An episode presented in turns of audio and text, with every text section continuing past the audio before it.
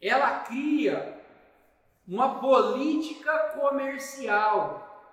Nessa política comercial, isso ainda algumas, porque tem empresas que nem política comercial tem.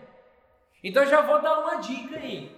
Se você não sabe o prazo que você pode vender, se você não sabe as condições, a forma, e se a sua equipe não sabe, se você perguntar para ela que desconto pode dar, que prazo que ela pode executar, ou e só você sabe na sua cabeça, você não tem política comercial. A política comercial é algo que é o norte, é o direcionamento, é o que a empresa, a sua equipe pode fazer no processo de venda e quais são os objetivos a serem alcançados.